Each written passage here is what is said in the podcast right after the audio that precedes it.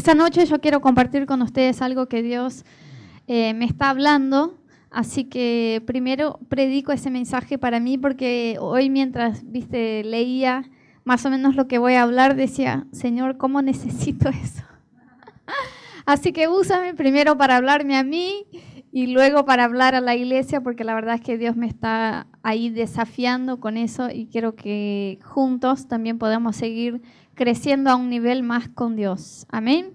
Bueno, hoy vamos a hablar un poquito acerca de nuestro crecimiento en la fe, nuestro crecimiento espiritual y cómo ese crecimiento es mucho más intencional que algo que pasa como si fuera el destino. ¿Viste? Yo quiero seguir un poquito de donde habló Rodo, eh, ese mensaje que dio acerca del futuro, no sé si ustedes se acuerdan que cuando Rodo estaba hablando del futuro, dijo que muchas veces nosotros, todos nosotros, esperamos buenas cosas del futuro. Todos pensamos, ah, en el futuro voy a ganar un mejor sueldo, voy a trabajar menos horas, voy a tener una vida más feliz, voy a, no voy a necesitar estudiar, voy a tener una linda familia, mis problemas ya no van a existir. Todos proyectamos un futuro mejor de lo que estamos viviendo hoy.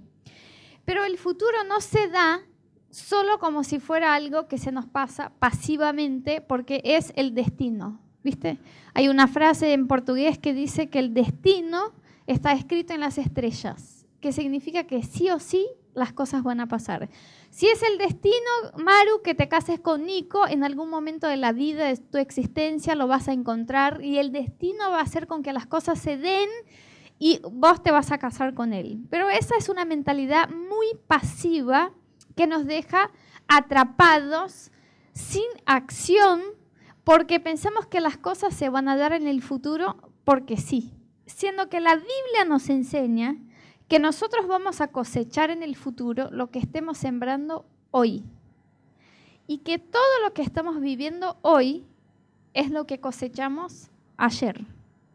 Si hoy estamos en deudas, por ejemplo, financieras, es porque ayer hicimos mal uso de nuestra tarjeta de crédito de nuestro sueldo, de nuestra plata, y hoy estamos cosechando la consecuencia de eso. Entonces, hoy lo que estamos viviendo en nuestra familia, en los estudios, es fruto de lo que hicimos la semana pasada o el año pasado o los últimos años, ¿sí? Si te fue mal en un examen, es fruto de que no estudiaste. Si te fue bien, es fruto de que estudiaste, ¿sí? La Biblia dice, vamos a leer juntos. En Gálatas 6, 7 dice así, no se engañen, de Dios nadie se burla, cada uno cosecha lo que siembra. Empecemos a decir que me llama mucho la atención que ese versículo empieza en decir, no se engañen, de Dios no se burla. Yo pienso, pero nadie está burlándose de Dios, cálmate. ¿Quién está burlándose de Dios? Pero ¿cuándo va a decirnos esa verdad de que lo que nosotros estamos viviendo hoy es fruto de las decisiones que tomamos en los años anteriores? Dice, ojo, no hagan chistes con Dios. No piensen que porque Dios es bueno y es misericordioso y es dueño de todas las cosas, que Dios les va a dar cosas que no sean conforme lo que ustedes están sembrando. Porque Dios sí es bueno y es misericordioso y nos da mucho más de lo que nosotros merecemos, y eso dice la Biblia, empezar por la salvación. Pero Dios también es justo para enseñarnos que nosotros vamos a cosechar lo que sembramos. ¿Sí? Entonces ese versículo empieza diciendo, ojo, que ustedes no estén burlándose de Dios diciendo, no, me va a ir todo bien en el futuro, voy a tener un lindo matrimonio, Dios me va a usar, voy a tener plata, voy a tener un lindo empleo, un buen trabajo, voy a ser una mujer de Dios, un hombre de Dios, pero no están cosechando eso hoy. No hagan ese chiste con Dios, porque Dios les va a dar mañana según lo que ustedes estén haciendo hoy. Y eso nos estuvo hablando Rodo un poco cuando habló acerca del futuro, de cómo nosotros tenemos que proyectarnos intencionalmente a hacer cosas que nos lleven al futuro que queremos tener. ¿Sí? ¿Se acuerdan de eso? Bueno, y lo que hoy quiero seguir hablando con ustedes en ese tema es que hay una gran diferencia entre la intención y la convicción. ¿Sí? Yo puedo tener muchas intenciones que nunca llegan a pasar y que nunca dan fruto porque no salen del campo de la intención. Les voy a dar un ejemplo. Todos nosotros cuando empieza el año nuevo decimos, este año voy a adelgazar, voy a hacer gimnasio, voy a empezar a correr, este año voy a comer sano, voy a dejar las medialunas, el dulce de leche, voy a dejar el asado, voy a comer más ensalada, ¿sí o no? No sé qué nos pasa, que todo primero de enero tenemos esa ilusión de que es el año para hacer las promesas, es el día para hacer las promesas, que todas las cosas van a ser nuevas. Y cuando decimos eso, tenemos la intención. No es que estamos diciendo por qué. Sí, tenemos la intención de cambiar un hábito, en la salud o empezar a hacer actividad física o empezar, decimos algo de nuestra vida con Dios, ese año voy a orar más, voy a leer la Biblia una vez de tapa a tapa hasta fin de año, este año voy a estudiar, voy a recibirme, voy a cambiar de empleo. Tenemos la intención, pero de esto a que pase lo que nosotros dijimos hay una gran distancia. Y la intención no es suficiente para que nosotros podamos cosechar el fruto, porque la intención no es la acción. Por ejemplo, esa semana, les voy a contar, esa semana yo estaba volviendo del trabajo en el auto. Yo trabajo hasta las seis y media más o menos, entonces llego a mi casa siete, siete y media. Y yo estaba volviendo y dije, hoy voy a hacer una cena de chef. Hoy voy a hacer una carne con una salsa y me voy a comprar, voy a ir a la verdulería que está abierta todavía cuando llego a mi casa. Voy a comprar unas verduras y voy a hacer porque queremos comer sano, ¿no? Esa es una de las intenciones que tenemos en nuestra casa. Voy a hacer unas verduras así con un rico condimento y voy a hacer una ensalada y voy a hacer un jugo de limón natural y estaba, viste, en el trayecto del trabajo hasta mi casa planeando esa intención de llegar a mi casa, pasar por la verdulería, comprar las cosas, hacer una cena y dije, y después de la cena, para que no me quede todas las cosas para mañana, voy a lavar todo lo que yo usé, porque esa es uno de mis desafíos. Yo puedo llegar a cocinar, pero no limpio las cosas después que cociné. Bueno, entonces dije, voy a lavar todos los platos, voy a dejar la cocina limpia voy a dejar el living limpio y voy a ir a dormir con la panza llena, contenta y con la casa arreglada. ¿Sí? Eso era un martes, miércoles de la semana pasada. Esa era mi intención. Llegué a casa. Llegué a casa y cometí el error de sentarme en el sillón. ¿Viste? Entonces me senté en el sillón y estaba Rodo ya en la casa y dije, ay, ¿cómo fue tu día? ¿Qué hiciste? Y en ese me quedé charlando un poquito con Rodo y agarré el celular. Dije, a ver, Instagram y Facebook. Y estuve ahí mirando, viste que vos tenés algo cuando llegás del trabajo, que sí o sí tenés que sentar y relajarte, ¿no? No, no te engancha llegar del trabajo y empezar a hacer otra cosa. Y entonces estuve ahí un rato en el celular y un rato hablando con Rodo y se me fue pasando esa intención de hacer una cena y luego pensé, uy, pero tengo que salir otra vez, recién entré a casa. Y tengo que salir, viste, está en la esquina, una cuadra de mi casa, la verdulería. Pero es salir, bajar, comprar las cosas y volver, lavar todo, viste. Y dije, total, hacemos un sándwichito y...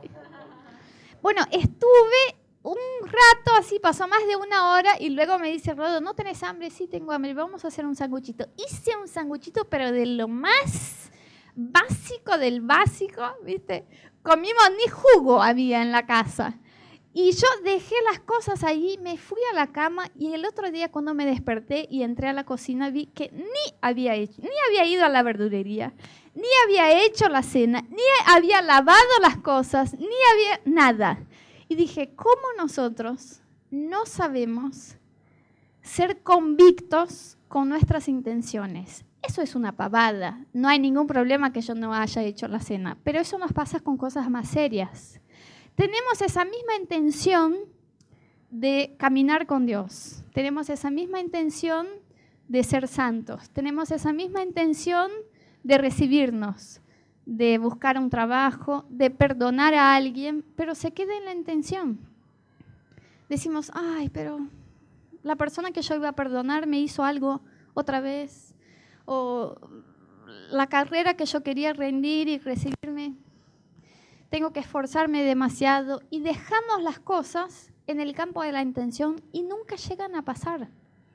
Pero dice la Biblia, recién leímos, que Dios nos va a dar los frutos de las cosas que cosechemos. Entonces, tenemos que hacer una distinción entre lo que es en nuestra vida hoy una intención y que es una convicción.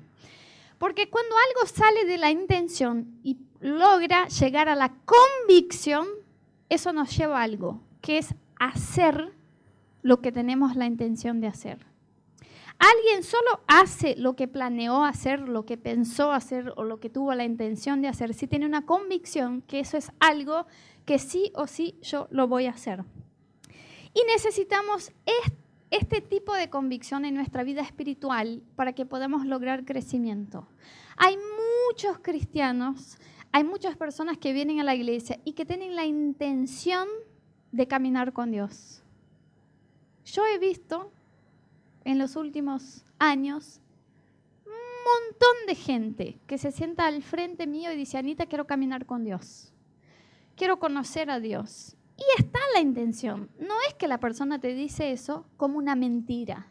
Tiene la intención, pero no llega a ser una convicción. Entonces, ni bien se presentan las cosas de la vida y las, las, tareas que tiene que hacer o los desafíos de ser un cristiano, de caminar con Dios. Y esa persona dice, me encantaría conocer más a Dios, me encantaría conocer más de la Biblia, me encantaría, pero nunca pasan años, años, 10 años, 20 años y esa persona que dijo, yo quiero conocer a Dios o caminar con Dios o descubrir el propósito de Dios para mi vida, no salió del lugar, no dio un paso siquiera adelante, porque todo eso se quedó en el ámbito de la intención.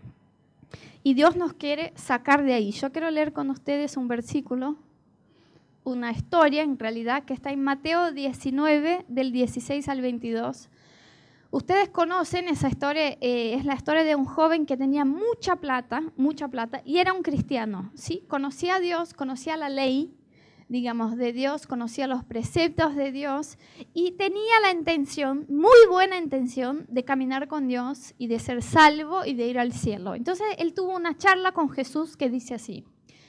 Sucedió que un hombre se acercó a Jesús y le preguntó, Maestro, ¿qué es lo bueno que debo hacer para obtener la vida eterna? ¿Por qué me preguntas sobre lo que es bueno? respondió Jesús. Solamente hay uno que es bueno.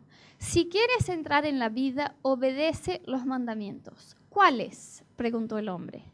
Y le contestó Jesús, no mates, no cometas adulterio, no robes, no presentes falso testimonio, honra a tu padre y tu madre y ama a tu prójimo como a ti mismo. Todos esos los he cumplido, dijo el joven. ¿Qué más me falta?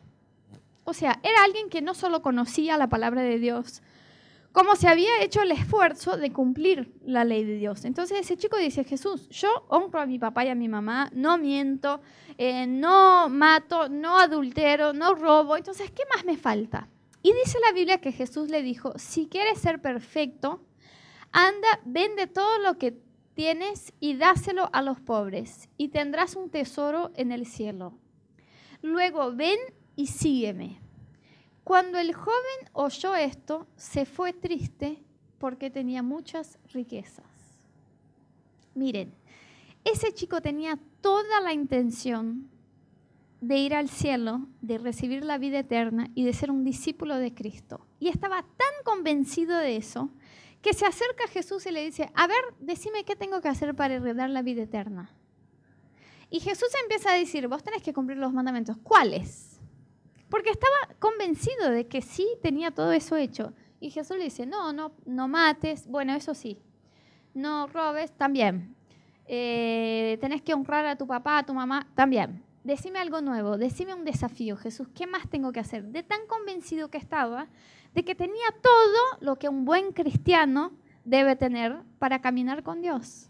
Y dice que Jesús le tocó el punto que para él era muy difícil. Dijo, bueno, entonces si querés más, anda, vende todo lo que tenés, distribuí tus bienes a los pobres y vení a ser mi discípulo. Y la Biblia no dice la respuesta del joven. La Biblia dice, se quedó muy triste porque era muy rico. Entonces lo que Jesús le estaba pidiendo era algo, dijo, no Jesús, si pedís que alguien que tiene, no sé, dos pancitos, que venda todo lo que tiene y que venda y que te vaya a seguir, es fácil. Pero cuando me pedís a mí, que tengo propiedades y casas y riquezas y platas y cuentas en el exterior, no me podés decir que venda todo y que te vaya a seguir. Eso es demasiado. Y dice la Biblia que ese joven no hizo lo que Jesús le dijo. Por más que cuando empezó esa charla, la intención de ese joven era seguir a Jesús y ser un discípulo. Entonces, ¿qué pasa con nosotros? Todos nosotros los cristianos que queremos caminar con Dios y ser sus discípulos y descubrir los planes que Dios tiene para nuestra vida, podemos ser divididos en dos clases. Los cristianos de la intención y los cristianos de la convicción. Los cristianos de la intención son los que en algún momento de sus vidas dicen, yo quiero conocer más de Jesús, quiero conocer más de Dios, quiero conocer más de la iglesia, quiero involucrarme en las cosas, quiero servir. Y de hecho, ven que hay esa disposición en su corazón, así como había una disposición en mi corazón de hacer una linda cena el martes. Hay una intención.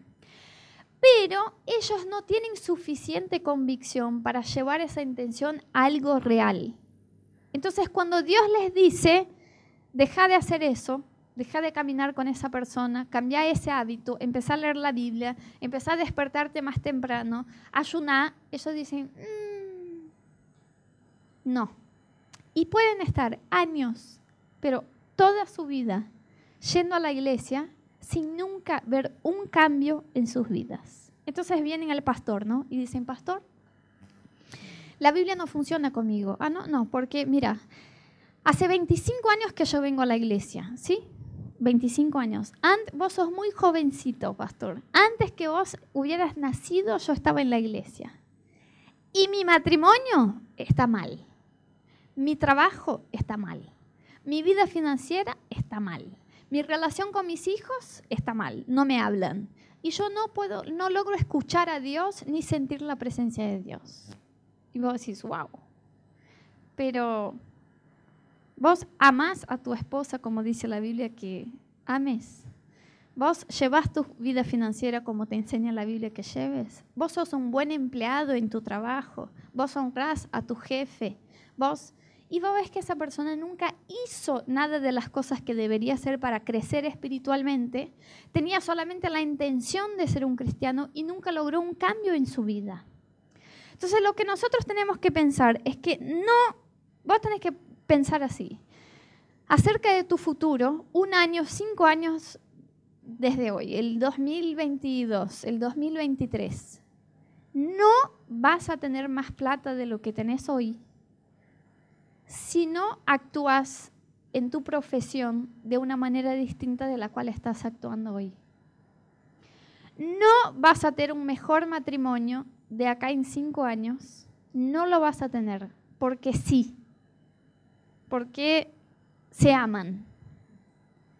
Si vos no haces las cosas que te corresponden hacer como un marido o una esposa, intencionalmente para que puedas cosechar ese matrimonio en tu vida. Y vos de acá en cinco años no vas a conocer más a Dios, ni vas a conocer más de la Biblia, ni vas a ser un hombre o una mujer de Dios, usado por Dios, que fluyen los dones de Dios, si intencionalmente hoy no tenés la convicción de que tenés que sembrar cosas que te lleven a ese futuro. Yo hubo un año en mi vida que yo dije, yo voy a leer la Biblia entera, desde Génesis 1 hasta Apocalipsis, voy a leerla en un año. Y dije, basta, yo tengo muchos años de cristiana, tengo muchos años en la iglesia. Ya leí un montón de partes de la Biblia, pero nunca me hice el desafío de leer la Biblia, empezar en enero, el primero de enero, en Génesis 1 y terminarlo en diciembre y haber leído toda la Biblia. Que es una de las cosas que no es nada, digo, porque que vos leas una vez toda la Biblia en tu vida, vos no te vas a acordar ni 5% de lo que leíste. Tenés que leer varias veces toda la Biblia. Entonces yo dije, es lo mínimo que puedo hacer. Y empecé el año con esa intención. Que era una linda intención. ¿Sabes qué me hice? Les voy a decir.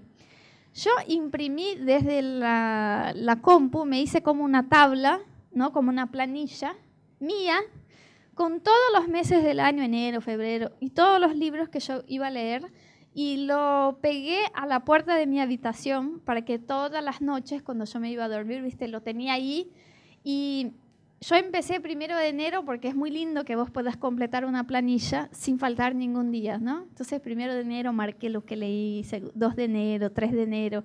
Enero me fue re bien y yo miraba eso y decía, ese año voy a conocer de la Biblia como nunca en mi vida. Y ni bien llegó febrero, viste, falté un día, dos días, cuatro días, cinco días. Y cuando ya llegué en marzo dije, bueno, ya no me alcanza. Porque total, el plan que yo había hecho era para todos los días del año. Si yo ya fallé 30 días, ya estoy retrasada, eso ya va para enero del otro año. Pero no es lindo terminar el enero del otro año. Es lindo empezar en enero y terminarlo en diciembre. Entonces lo dejé por la mitad y no leí y no seguí. Y al otro año, cuando fue a empezar el otro año, enero del otro año, digo, Señor, ese año quiero leer toda la Biblia. Y Dios me dijo, ¿querés?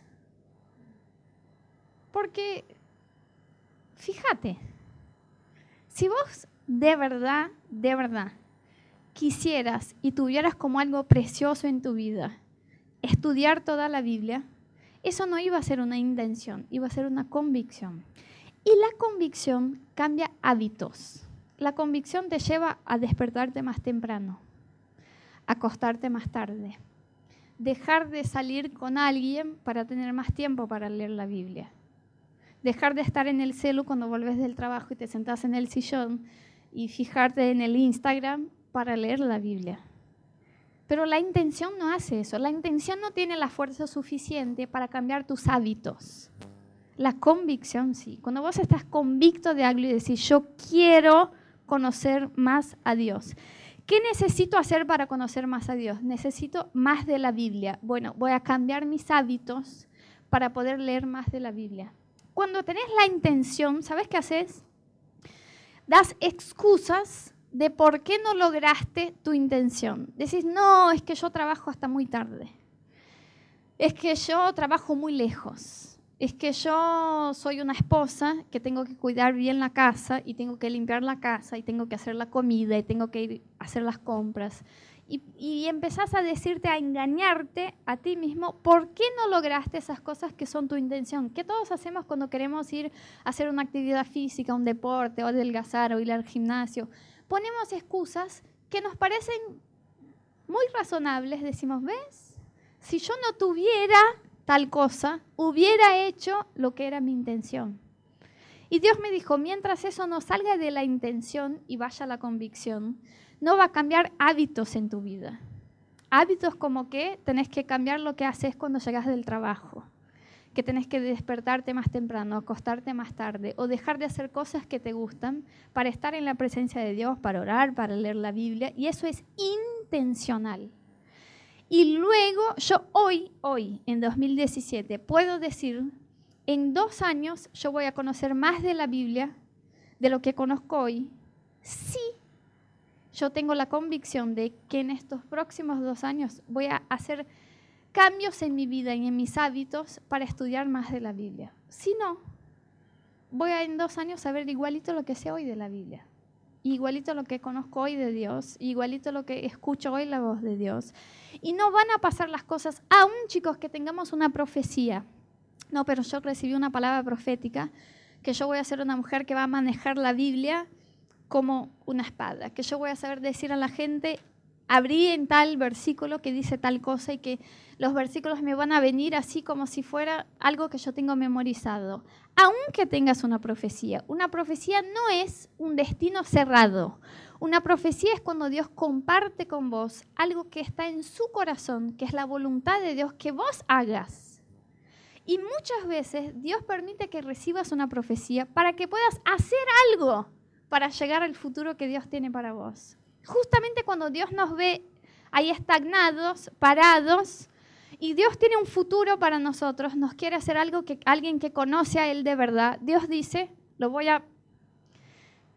Y viene alguien y dice, Dios te llamó para ser un hombre de Dios y una mujer de Dios, y Dios te va a llevar a las naciones, y Dios va a hacer con que conozcas la palabra de Él, y vos decís, wow, pero no es para que vos con esto te quedes cómodo y pasivo y digas, yo un día voy a ser un gran hombre de Dios. Es para que vos empieces a sembrar acorde a la palabra que Dios te dio y que llegues a hacer lo que Dios te dijo que ibas a hacer.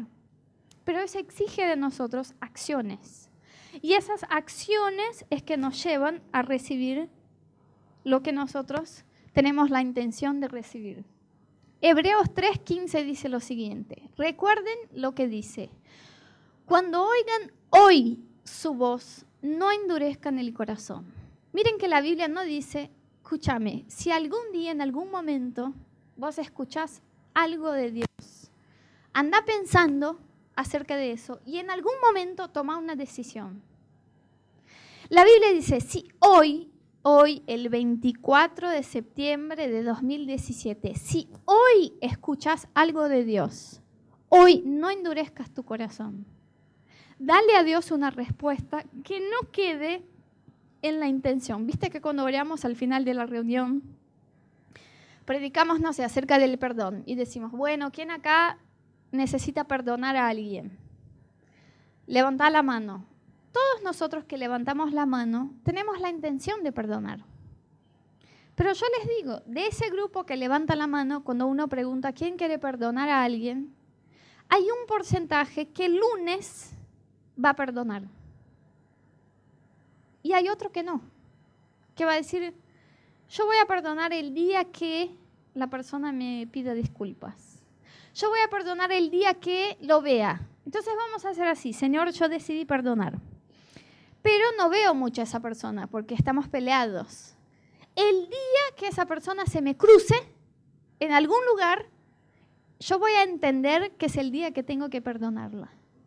Eso es una intención.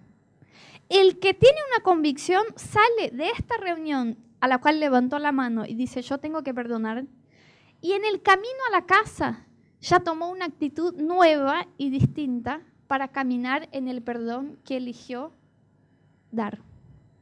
Pero cuando las cosas se quedan en la intención, nosotros no caminamos y no crecemos con Dios. Y hay gente que nos pregunta, che, ¿por qué yo estoy hace cinco años en la iglesia y mi matrimonio no cambió? ¿Por qué estoy hace cinco años en la iglesia y mis emociones no cambiaron? Yo sigo herido, yo sigo... Y decimos, pero eso no es mágico. Pero Anita, la Biblia no dice que Dios es el que mira nuestro corazón. Me encanta que cuando queremos ser bíblicos distorsionamos la Biblia y la usamos en la dirección que queremos, ¿no? Entonces decimos, Anita, no, no estoy de acuerdo con lo que estás diciendo. Dice la Biblia que el hombre mira el exterior, pero Dios mira el interior. Dios no mira lo que hacemos, Dios mira nuestras intenciones.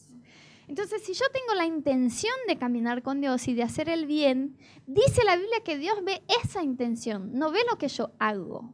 Bueno, la Biblia sí dice que Dios puede ver tus intenciones y tus motivaciones. Y la Biblia también dice, te digo más, la Biblia también dice que Dios es el que da el fruto.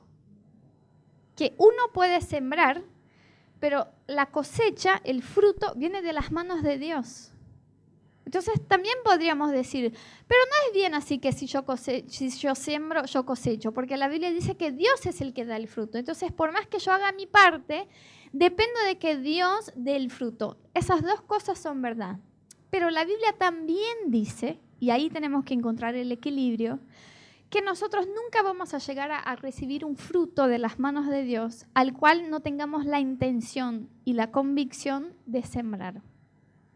Entonces Dios no queda solo en mirarte tu interior y decir, bueno, Camilo es un chico bueno que quiere caminar conmigo y que quiere conocerme, entonces le voy a hacer un gran hombre de Dios. Dios mira esa intención y Dios empieza con esa intención, pero lo que Dios hace es llevar a esa persona a tomar acciones que la conduzcan a ese futuro que Dios tiene para ella. Y a veces estamos dando vueltas, chicos, en áreas de nuestra vida, sea nuestro matrimonio, nuestra vida de santidad, nuestro trabajo, nuestros estudios. Estamos dando vueltas años y sentimos que no salimos del lugar.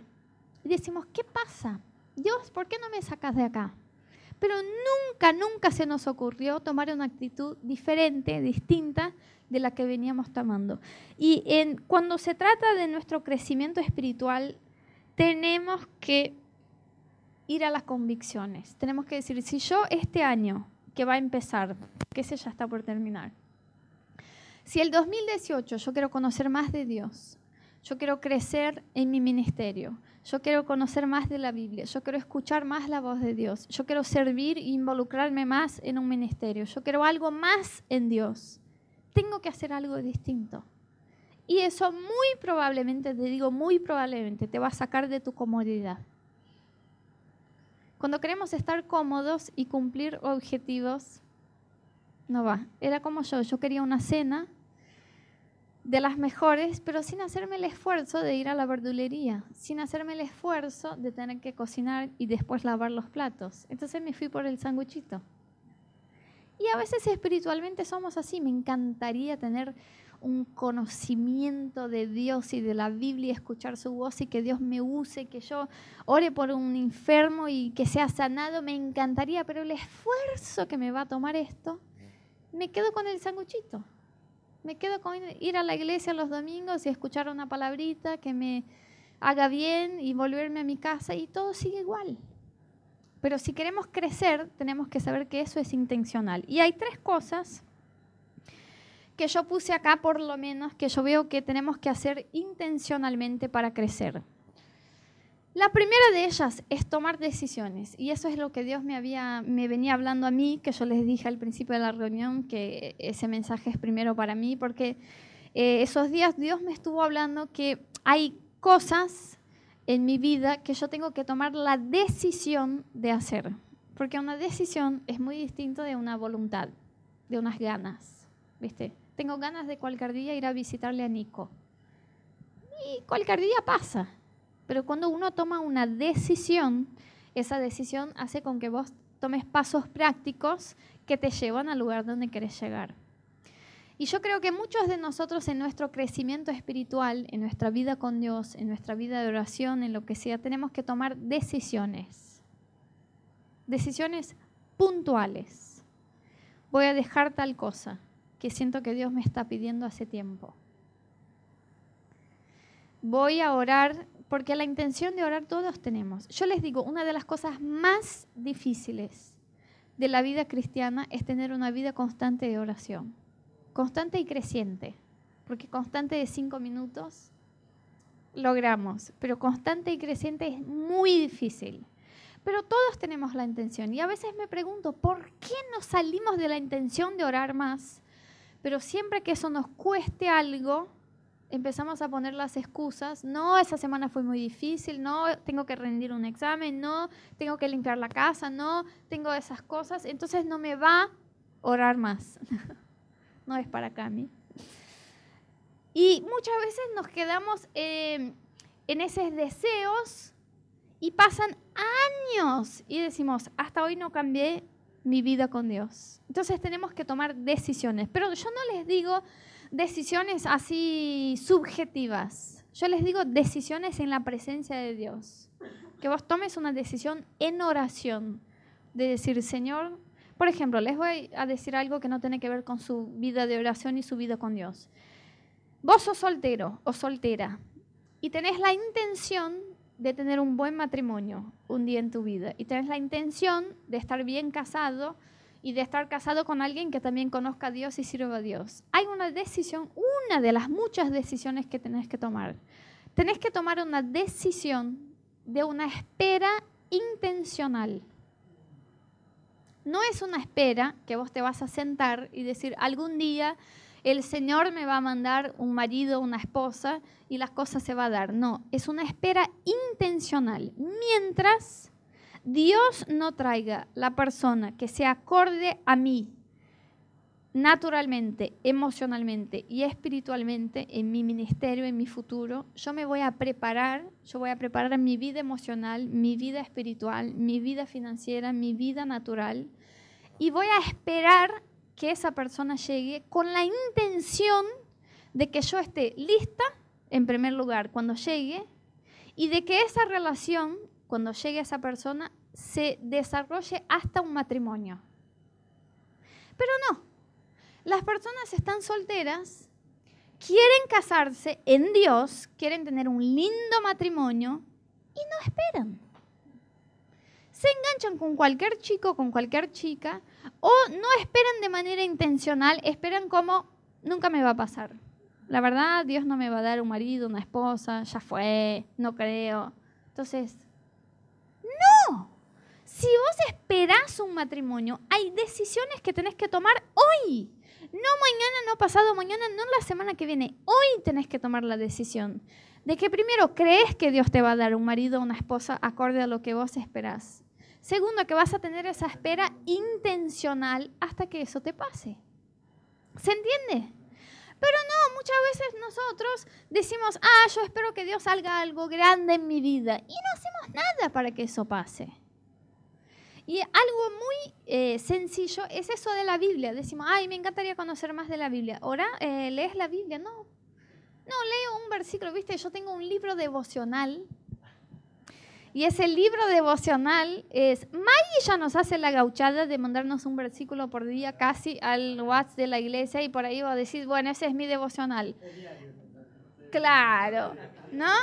O a veces tenemos un librito devocional y ahí tiene como un mensaje y antes de ir irnos a dormir leemos eso y decimos, leí la Biblia. No estoy hablando de eso, estoy hablando que si quieres conocer de la palabra de Dios, de manejarla bien, de saber qué significan las cosas, de ir a lo profundo y de dejar que el Espíritu Santo te revele cosas de la Biblia que los demás no saben, tienes que esforzarte y salir de tu zona de confort y comodidad y tomar una decisión ¿Cuánto de la Biblia vas a leer por día? ¿Cuánto tiempo de la Biblia vas a leer por día? ¿En cuánto tiempo querés leer toda la Biblia? ¿Qué libros de la Biblia querés estudiar bien? Tenés que tomar esas decisiones, porque si no todo eso queda en el ámbito de que yo soy un cristiano de 15 años que tengo la intención de un día conocer la Biblia. Lo mismo con la oración, lo mismo con el ayuno yo siempre puse la excusa de que yo no ayunaba porque era flaquita. No, porque yo soy muy flaquita. Imagínate si yo me pongo a ayunar, me desmayo. Una vez fui a hacer un ayuno con Rodo, le hinché, le hinché, le que iba a hacer un ayuno de tres días. Al segundo día, a la mitad del segundo día, o sea, un día y medio, me desmayé. No, me levanté de la cama, me desmayé. Entonces me ponía, no, porque eso es. pero podemos, primero, podemos hacer ayunos de varias cosas que no sean la comida solo. Y después, podemos hacer ayunos de tipos de comida. Y ahí ya, yo ya decía, mmm, porque ahí no me voy a desmayar. Si yo saco esas cosas que más me gustan de la comida para tomar un tiempo para buscarle a Dios, no me voy a desmayar. Entonces ya no es una excusa. Entonces por ahí yo tengo que tomar una decisión de que quiero llevar mi, vida de ayuno a otro nivel. ¿Se entiende? Por ejemplo, otra eh, decisión que muchas veces tenemos que tomar para nuestro crecimiento espiritual es cuánto vamos a servir. Ah, a mí me encantaría un día ser un hombre de Dios, una mujer de Dios, un pastor, una pastora, alguien que sirve, que escucha la voz de Dios, que cualquier cosa. Pero eso no va a pasar si hoy no tomamos la decisión de servirle a Dios y a la casa de Dios en pequeñas cosas. Y si esperamos, hay mucha gente que a veces se sienta con, con y conmigo y nos dice, yo voy, yo estoy seguro que yo voy a ser una persona reenganchada en la iglesia, súper involucrada en la iglesia. ¿Cuándo? ¿Cuándo? Yo no esté en esa etapa de vida que estoy y decimos, ¿qué etapa de vida estás? ¿Qué estoy estudiando para ingresar a la universidad? No, porque es difícil, viste que en Brasil hay un examen de ingreso que es dificilísimo, que tenés que estudiar uno, dos, tres años a veces para ingresar a la universidad. Y decimos, bueno, y cuando ingreses a la universidad vas a tener la universidad. Y la universidad es mucho más difícil que ingresar a la universidad. Porque son cinco años, seis años que tenés que rendir y que tenés que aprobar y que tenés que seguir estudiando. Entonces, algunos llegan a 15. ¿Y por qué decimos eso? Porque hay otros que vienen a decirnos, me voy a involucrar con Dios y en la iglesia cuando me reciba en la universidad. Y decimos, ¿sabes qué va a pasar cuando te recibas en la universidad? Vas a empezar a trabajar. ¿Sabes lo que es trabajar todos los días que tenés que fichar a las 8 de la mañana y fichar a las 5 de la tarde, que no puedes llegar tarde como llegabas en tus clases y que no puedes despertarte un día que también decís en tus clases, porque eso yo hacía cuando era universitaria, decir, hoy no me siento bien y no voy, total, después agarro los apuntes y ya fue. Eso no puedes hacer cuando estás trabajando. ¿Y sabes qué pasa si vos no vas a trabajar? Te echan. Entonces va a ser más difícil, pero ahí vas a lograr tener un buen trabajo después de un tiempo. ¿Y sabes qué va a pasar? Te vas a casar. Y cuando te cases, no solo tenés que cuidar de tu vida, sino que tenés que dedicar tiempo a alguien más. Entonces tenés tu vida, tus proyectos, tu fútbol o tus cosas, tenés tu trabajo y además tenés otra persona que vive bajo el mismo techo que tenés que dedicarle tiempo a esa persona. Pero ahí va, va a pasar esa etapa de que casaste y que estás aprendiendo. ¿Y sabes qué va a pasar? Vas a tener hijos. Y entonces podemos decir que toma asiento y quédate esperando la etapa en que vas a, poder involucrarte con Dios y con la iglesia. ¿Sabes qué hacemos los que estamos involucrados con Dios? Tomamos una decisión. Mi decisión es que estudiando medicina, después de recibida de medicina, trabajando, casada, con hijos, yo voy a servirle a Dios.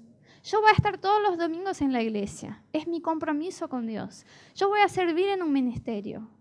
Yo, ¿sabes? Otra decisión que tenemos que tomar para crecer en nuestra vida espiritual, la decisión de que vamos a buscar ayuda y que vamos a ser pastoreados por alguien más.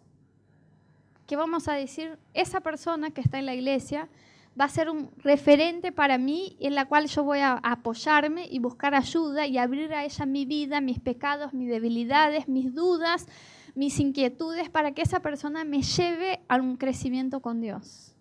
Si eso no es una decisión, decimos, no, me encantaría ser pastoreado, ser discipulado, pero eso nunca pasa porque la falta de decisión no nos lleva a una acción. Entonces yo creo que tenemos que tomar decisiones delante de Dios. Por ahí Dios nos pide algo, ¿sí? Por ahí Dios te está pidiendo algo hace tiempo, que puede ser algo recontra sencillo, por ejemplo, de que pase menos tiempo en Facebook.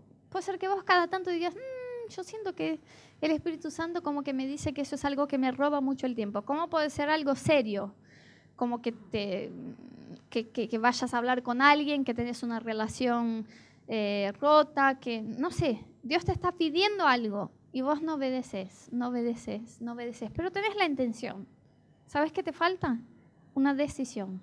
Una decisión en la presencia de Dios. Que vos digas, Señor, hoy, hoy, no mañana, no martes, no miércoles. Hoy voy a empezar a cambiar. Hoy voy a hacer lo que me pediste.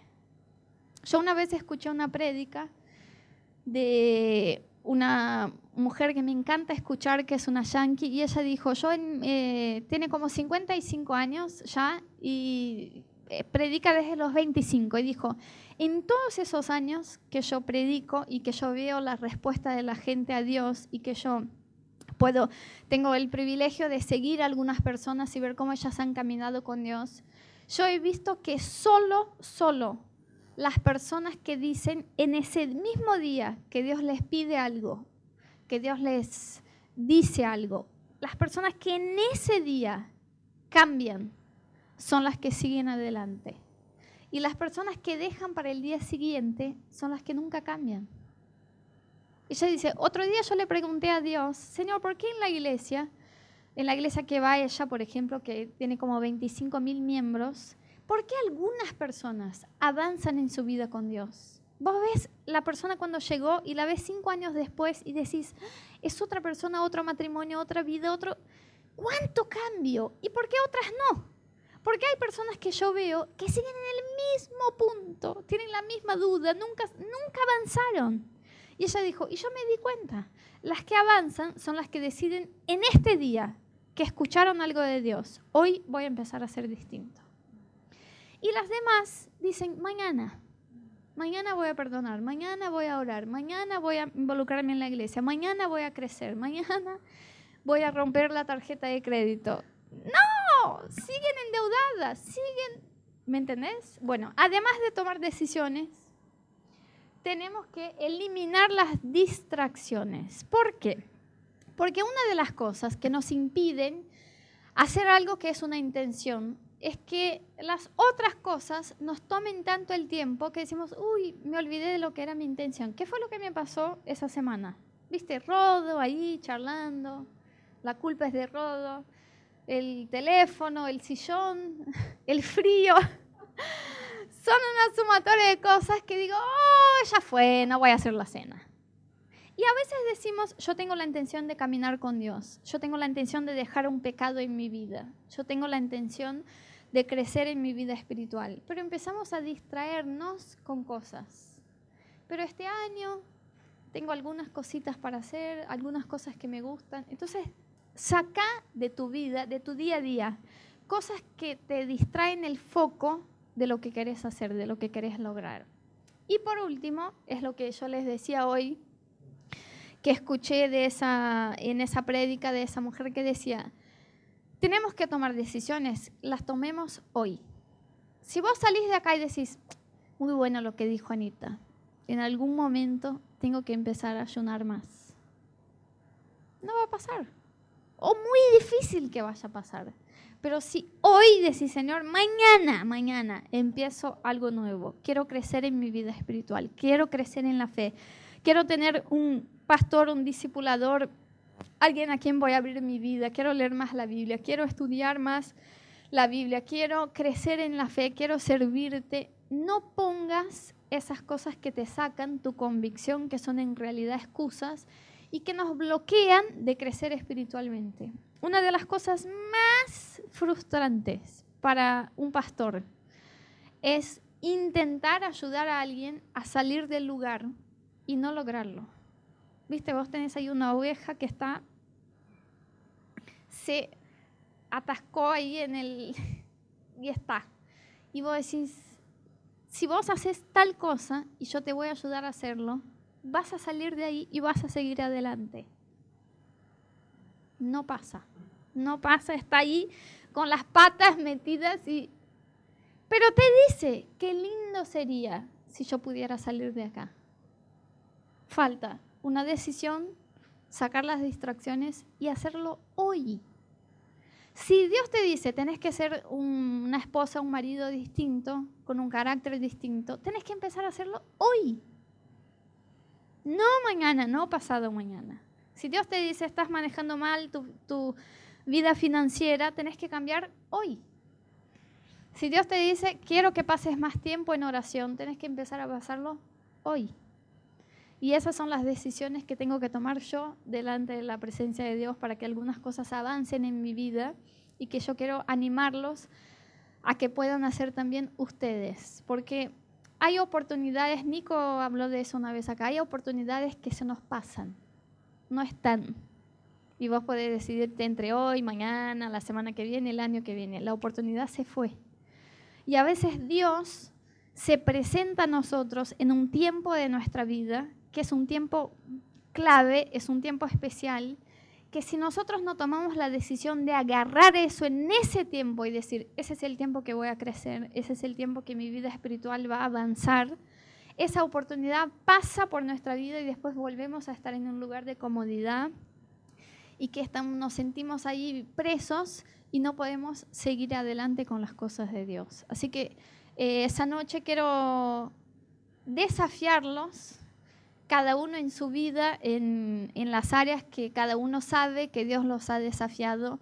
Si vos tenés que tomar una decisión para llegar a crecer más espiritualmente, si vos de acá en un año, en dos años, en cinco años querés estar distinto en algunas áreas de tu vida, Y vos sabes que para llegar ahí tenés que tomar decisiones. Yo quiero animarte a tomar esas decisiones hoy.